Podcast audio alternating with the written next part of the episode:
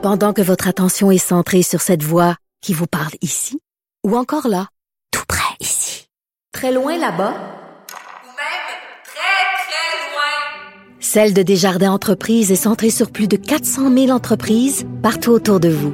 Depuis plus de 120 ans, nos équipes dédiées accompagnent les entrepreneurs d'ici à chaque étape pour qu'ils puissent rester centrés sur ce qui compte, la croissance de leur entreprise. La Banque Q est reconnue pour faire valoir vos avoirs sans vous les prendre.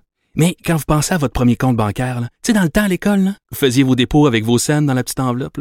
Hmm, C'était bien beau. Mais avec le temps, ce vieux compte-là vous a coûté des milliers de dollars en frais, puis vous ne faites pas une scène d'intérêt. Avec la Banque Q, vous obtenez des intérêts élevés et aucun frais sur vos services bancaires courants. Autrement dit, ça fait pas mal plus de scènes dans votre enveloppe, ça. Banque Q. Faites valoir vos avoirs. Visitez banqueq.ca pour en savoir plus. Avertissement. Cette émission peut provoquer des débats et des prises de position pas comme les autres. Vous écoutez Sophie Durocher. Alors, ça fait maintenant une semaine que la vaccination des 5-11 ans contre la COVID-19 euh, a commencé ici au Québec. Et euh, je sais pas si vous avez vu, mais je la trouve formidable, la publicité euh, du gouvernement pour encourager euh, les enfants à se faire vacciner, où c'est des, des enfants qui font des grimaces, qui tirent la langue à- au vilain, à la vilaine COVID-19. Il y a aussi des publicités dans les journaux où on voit nos petits super-héros euh, faire des gros bras, là, puis faire des grimaces à la COVID. Bref, le processus est bien enclenché. Il y a quand même déjà le tiers des enfants admissibles qui ont soit, euh, qui sont déjà fait vacciner ou qui ont pris un rendez-vous. Bref, ça va bien, mais il y a encore beaucoup de questions. On va parler de ces questions-là justement avec Dr. Sarah Wiseman. Elle est pédiatre infectiologue chez Elna Pédiatrie Tiny Tots. Elle est au bout de la ligne. Bonjour, euh, Dr. Wiseman. Oui, bonjour Sophie. Alors, c'est Wiseman ou Wiseman? Wiseman. Wiseman. Donc, euh, docteur Wiseman, euh, c'est quoi la question que vous entendez le plus souvent euh, de la part des parents et de la part des enfants par rapport à la vaccination des 5-11 ans? Donc, en général, ce sont les parents qui posent ces questions-là pour les plus petits, euh, qui était vraiment un discours très différent lorsque j'en discutais avec les adolescents. Euh, donc, les parents s'inquiètent que souvent, ben, la- comme la maladie n'est pas grave chez les enfants, pourquoi les vacciner et prendre un risque, même s'il est petit, euh, pour des complications post-vaccinales. Donc, euh, c'est souvent cela que je discute pour la sécurité et l'innocuité du vaccin. Je pense que c'est ça qui inquiète le plus euh, les parents dans cet inconnu. Euh, donc, ce n'est pas vraiment un inconnu. D'abord, je commence par cela, parce que on connaît cette plateforme depuis une trentaine d'années. Puis là, on a déjà un recul de 18 mois sur la vaccination utilisée à une échelle extraordinaire euh, depuis le début de la pandémie. Et on a aussi une expérience pédiatrique avec la vaccination des ados qui a et qui a été excellente. Donc déjà, on a ce recul. Euh, les complications souvent arrivent dans les prochains jours, aux prochaines semaines, après euh, la, la, vaccination. Donc ces manifestations inhabituelles, même si elles sont rares, on peut les surveiller. Et d'ailleurs, on a un système pour les monitorer qui est très très serré.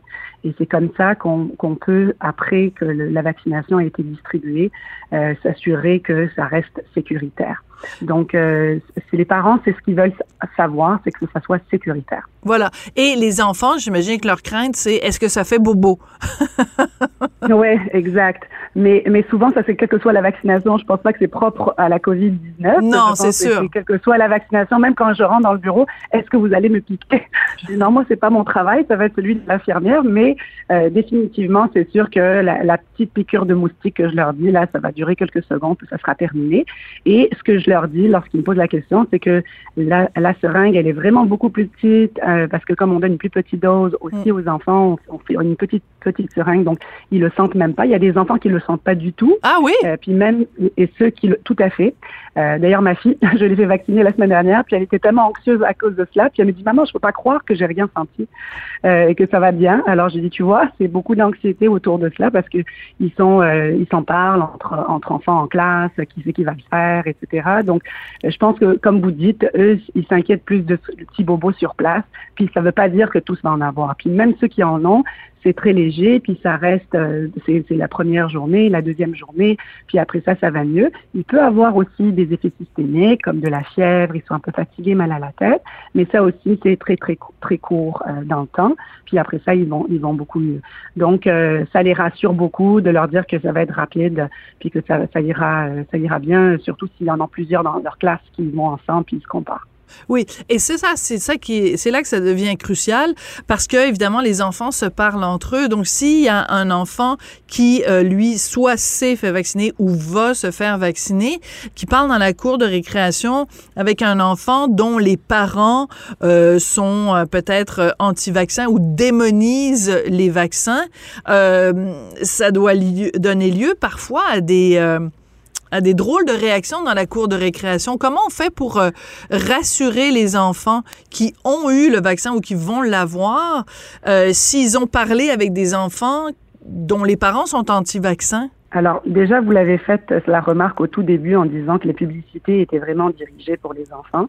Je pense que parce qu'ils veulent se mettre à, ce niveau-là pour euh, pour essayer de, de, les encourager sans nécessairement stigmatisé parce que définitivement euh, une intimidation en cours d'école parce que c'est pas la faute du, de l'enfant là c'est le parent qui a pris une décision pour son enfant. Euh, donc c'est vraiment d'avoir cette discussion à l'école avec les professeurs et ça ça repasse encore par la bonne information. Et euh, je pense que c'est ça qu'on doit être outillé. Nous dans le bureau de médecins c'est ce qu'on essaye le plus possible en tant que médecin de première ligne d'essayer de rassurer les parents. Mais à l'école sur le terrain c'est aussi très important euh, qu'il y ait des ateliers d'information pour les professeurs qui sont euh, témoins de, de, ce genre de réaction dans la cour d'école, euh, dans les couloirs, pour pouvoir euh, rassurer euh, les autres enfants, puis avoir cette discussion avec leurs parents. donc, c'est pas parce que j'ai 10 ans que je peux pas en parler et, versus quand j'ai 14 ans, puis que je suis un mineur dès ce qui peut décider pour moi-même sans leur avis. Donc, on, même ceux qui le faisaient et même les ados qui étaient capables, moi, je leur disais toujours, c'est important d'avoir cette discussion avec papa et maman là, à ce sujet parce qu'il peut y avoir aussi une dissidence entre les parents. Des fois, un parent est d'accord, l'autre n'est pas d'accord et hésitant parce qu'ils sont pas nécessairement anti-vaccinaux. La plupart d'entre eux sont juste hésitants parce qu'ils veulent juste avoir la bonne information. C'est pour ça que c'est super important pour nous, en première ligne, de les, euh, de les informer de la bonne façon. Oui, c'est ça. Puis c'est pas en, non plus, vous avez tout à fait utilisé le bon mot, c'est pas en stigmatisant non plus qu'on va euh, y arriver, parce qu'il y a toutes sortes de questions qui sont euh, qui sont légitimes. Par contre, il faut il faut pas non plus se fermer les yeux sur le fait qu'il y a quand même une frange de la population qui est minoritaire, mais qui est extrêmement agressive dans son dans son les, les, questions ne sont pas nécessairement légitimes, c'est-à-dire que c'est une agressivité envers le personnel soignant, euh, une agressivité envers le gouvernement, envers les autorités. Donc il y a, y a tout ce côté-là aussi avec lequel euh, il faut il faut faire face. Donc on l'a dit au début évidemment, ce sont des plus petites doses. Je ne savais pas par contre que les aiguilles étaient beaucoup plus petites. Ça vous vous me l'apprenez aujourd'hui, je, je je le savais pas. Donc quand vous regardez par exemple la campagne publicitaire où on voit des enfants dans différentes euh, situations. Un enfant qui prend euh, son, son, son grand-père dans ses bras, un enfant qui joue au hockey avec ses amis, un enfant qui fête euh, un anniversaire. Et dans chacun des cas, ils font une grimace à la COVID. Vous pensez que ça, c'est la bonne approche pour aller rejoindre les enfants? Oui, je pense, parce que effectivement, le fardeau sanitaire chez les enfants de 50 ans n'est pas élevé. Donc, il n'y a pas beaucoup d'hospitalisation, zéro décès au Québec. Euh, donc, c'est certain qu'en termes de complications, on a le syndrome inflammatoire multisystémique qui demeure quand même rare. 6 cas pour 100 000. La COVID longue qui a été décrite, mais bon, elle reste encore à définir. Donc, les conséquences psychosociales, elles sont très importantes chez les jeunes et chez leurs familles. Puis, les fermetures scolaires, l'isolement, l'absentéisme, les problèmes de santé mentale, tout ça, ça pèse très lourd, en fait, euh, pour, pour les enfants. Puis, c'est pour ça que la publicité a été euh, vraiment euh, dirigée à cela, à, au fonctionnement que nous empêche la COVID avec les nouvelles variants qu'on entend depuis la semaine dernière aussi, avec cette inquiétude autour de cela. Donc, il va avoir certainement, je veux dire, c'est un virus qui mute, qui mute. Il y a des milliers de mutations. Là, on entend parler de quatre vagues avec quatre variants, mais donc là, on entend parler d'un autre, mais on va pas s'épeurer parce que de toute façon, c'est ça que ça fait un virus pour survivre, c'est muter. Et après ça, on, va essayer d'isoler un qui va être plus préoccupant pour être sûr que si notre vaccin va pouvoir le, nous protéger contre. Mais lorsqu'on voit des, une, évolution naturelle comme ça du virus, ça nous convainc encore plus de dire, ben, si on a une arme pour se protéger contre cela, ben, on va l'utiliser. Comme ça, on pourra quand même continuer notre vie, aller aux anniversaires et aller à notre, nos, nos pratiques euh, de sport, etc. Donc, je pense que c'est, c'est bien dirigé parce que on va commencer les fêtes de Noël, puis on va se retrouver en famille, puis on veut pouvoir enlacer papier et mamie. Puis ça, c'est important de se dire que on rajoute une, une, une couche de protection pour l'enfant lui-même, pour sa famille et pour les autres autour de lui. Parce que souvent, ces mutants vont être beaucoup plus contagieux. Oui. Et euh, donc, c'est ça qui est important. D'accord. Vous, euh, le, le, le, le, variant Omicron, vous, il, vous, il vous inquiète pas plus que ça? C'est-à-dire que ce que vous semblez dire, c'est en fait ce qu'on ce entend beaucoup, c'est que un, un, virus, par définition, va muter. Donc, on va pas commencer à s'énerver chaque fois qu'il y a une mutation ou une variation. Alors, ces mutations, ce qui est important, l'Omicron, il a une trentaine de mutations. Donc, c'est sûr qu'elles vont s'accumuler. Puis après ça, lorsqu'une population de virus va exprimer toutes ces mutations-là, là, elle va devenir prédominante. Vous savez, le Delta, là, qui a commencé cet été, oui. ça a pris deux, trois mois avant que on le détermine en tant que souche prédominante qui était très euh, transmissible dans la communauté. Donc là, ça, ça va prendre du temps. Je dis pas que je suis pas inquiète. Je dis tout simplement qu'il faut pas non plus s'alarmer. Il faut essayer, il faut voir dans les prochaines semaines comment va évoluer cette souche-là. Vous savez, euh, Omicron, c'est c'est pas après Delta là dans, dans l'alphabet grec.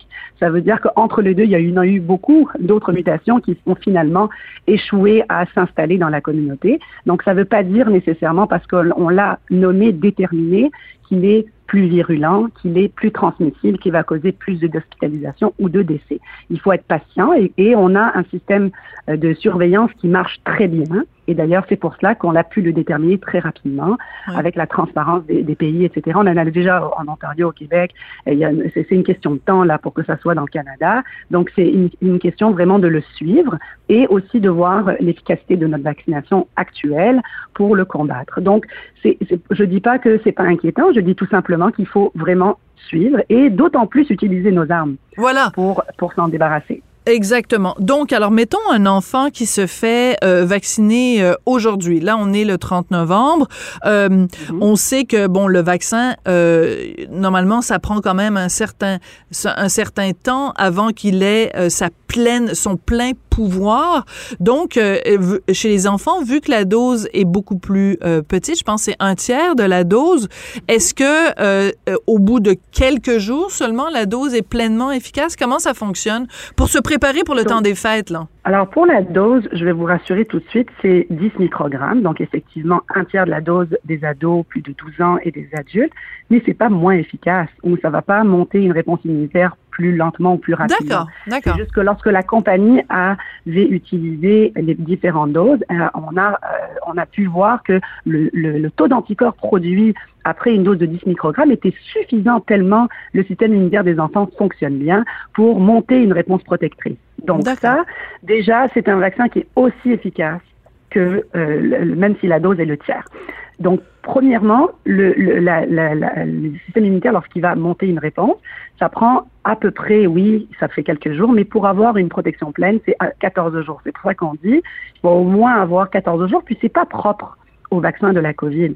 Tous les vaccins qui sont dans le calendrier québécois sont, c'est comme ça même quand on fait un voyage, on dit il faut toujours se vacciner deux semaines avant le voyage pour avoir un maximum de protection avant le voyage. Donc ça, ça, ça s'applique aussi pour le vaccin de la COVID chez les enfants et comme pour tous les autres vaccins qu'on leur donne. Donc pour moi, ça, il faut se dire qu'on se donne en deux semaines. Donc si aujourd'hui se font vacciner, ben, la mi-décembre, ils auront déjà une bonne protection. C'est sûr que la protection, elle est optimale après la deuxième dose. L'INSPQ s'est positionné pour que ça soit huit semaines d'intervalle. Mais ça, ça pourrait être, aux États-Unis, euh, ils, ont, déjà vacciné 2 millions et demi d'enfants. Là, trois quarts de, des enfants de 5 ans sont déjà vaccinés. Puis eux, ils ont déjà fait leur deuxième dose parce que ils ont euh, appliqué le trois semaines euh, de euh, qui avait été inclus dans les essais cliniques. Donc, je veux dire, l'intervalle là, ça sera à réévaluer si, par exemple, on détermine qu'Omicron est très très contagieux, puis qu'on doit absolument se mobiliser pour maximiser la réponse pendant le pic de l'hiver. Donc, ça, ça serait, je, je pense que avant même, lorsque l'INSPQ s'était positionné le 23 novembre, à peine c'était trois jours plus tard, là, on a commencé. L'OMS avait déclaré euh, que c'était une souche préoccupante. Donc ça, on va s'ajuster. Donc, ce serait important, en effet, que l'INSPQ, l'Institut national de la santé publique, réévalue à la lumière de Micron et peut-être éventuellement faire passer le délai de huit semaines entre la première et la deuxième dose, de, le rapprocher plus. Si, nécessaire. Si nécessaire. Donc, euh, vraiment, tout à fait. Donc, l'INSPQ, vraiment, fait un travail extraordinaire pour faire ce suivi. Euh, très très rapproché de notre épidémiologie propre au Québec. Euh, et donc on va s'ajuster vraiment par rapport. Donc c'est pas parce que d'autres pays le font trois semaines que nous on doit euh, on, doit s'aligner. Ça va vraiment dépendre de notre épidémiologie. Mais définitivement j'encourage les parents à donner au moins une première dose de vaccin avant les fêtes de Noël à leurs enfants parce que au moins ils vont avoir cette protection supplémentaire voilà. Et le plus tôt sera le mieux, en fait, euh, docteur Wiseman. Alors, parce que si, en effet, euh, on calcule qu'il s'apprend ce 14 jours pour qu'il soit, qu'il ait atteint son plein potentiel, donc vraiment la, la le, le je veux dire l'efficacité euh, supérieure, mm-hmm. ben on veut pas se faire euh, vacciner non plus le 22 décembre C'est pas comme dans la chanson de Beau Dommage 23 décembre, on se reverra le 6 janvier là. C'est euh, moi, je pense que quelle que soit la, date, je suis très contente lorsqu'un parent a, réfléchi à la question et a décidé de vacciner son enfant. Donc je vais pas mettre cette pression supplémentaire sur sur le timing, mais c'est certain que le timing fait une différence par rapport donc aux, réunions familiales qui s'en viennent. Euh, donc c'est certain que pour moi ça va être un argument de plus. Euh, pour le faire le plus tôt possible. Mais s'ils ont décidé de le faire plus tard, bon, on va pas, je vais pas leur dire c'est trop tard là. Non, non, on va pas les chicaner. Voilà, on a une saison hivernale là qui, qui va s'étendre jusqu'en mars. Je leur dis la même chose pour le vaccin de la grippe d'ailleurs. Donc j'encourage tous les, les, parents lorsque je les vois dans mon bureau de leur dire on va commencer, on a commencé déjà il y a un mois la vaccination de la grippe.